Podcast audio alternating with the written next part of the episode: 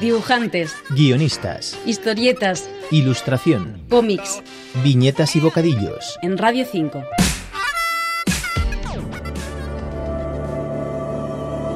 No es ningún secreto que las viñetas, páginas e ilustraciones de Raúl Cáceres nos encantan por su maestría con las tintas y su detallismo barroco, entre otras cosas.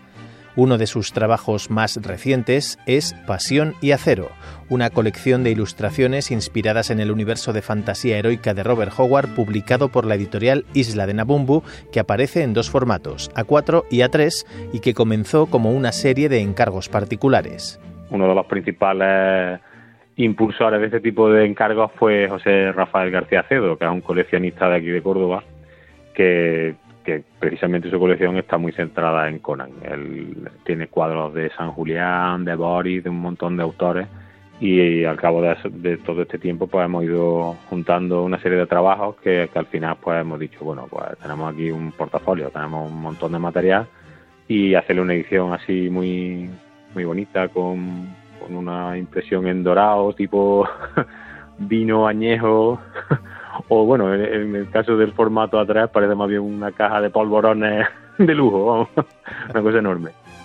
Además de en la obra literaria, hemos visto el universo de Conan el Bárbaro representado de muchas maneras en cómic y en cine, y el dibujante tiene presentes a ilustres referentes para llevarlo a su terreno. el Conan que a mí me apasionó siempre desde, desde pequeño fue el Conan de Buscema y Buscema en los lápices y Alfredo Alcalá en, en las tintas esa fue la combinación para mí perfecta ¿no? también está el de Barry Windsor que es una línea un poco más tal vez más modernista más prerrafaelista esos son los dos los dos Conan que a mí me encantan y bueno son los orígenes realmente de Conan en el cómic y de eso hay en nuestro portafolio. Hemos, hemos buscado ese tipo de entintado, ese tipo de estética, pero bueno, lo- hemos vuelto un poco también al origen del pulp. Eh, Robert Howard empieza en revistas pulp y, ahí siempre estuvo el erotismo también. Eh, siempre eh, en el, en el rollo pulp siempre hubo ahí una parte de transgresión, una parte de, buscar lo, lo, lo fuerte, ¿no? las historias impactantes y también estaba pues había había desnudos y, y eso en las versiones que se hicieron eh, a cómics de Conan pues está pero muy muy de refilón. Entonces hemos querido nosotros eso potenciarlo no vamos a rescatar el auténtico pulp no la figura erótica de- del héroe no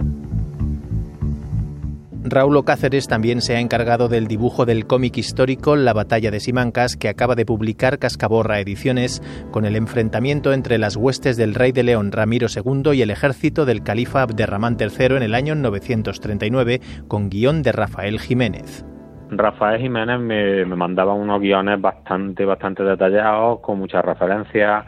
para el tema de armaduras, para el tema de vestuario, escenarios y tal, como es habitual en él y en, los guionistas que se dedican al género histórico, eh, ahí son bastante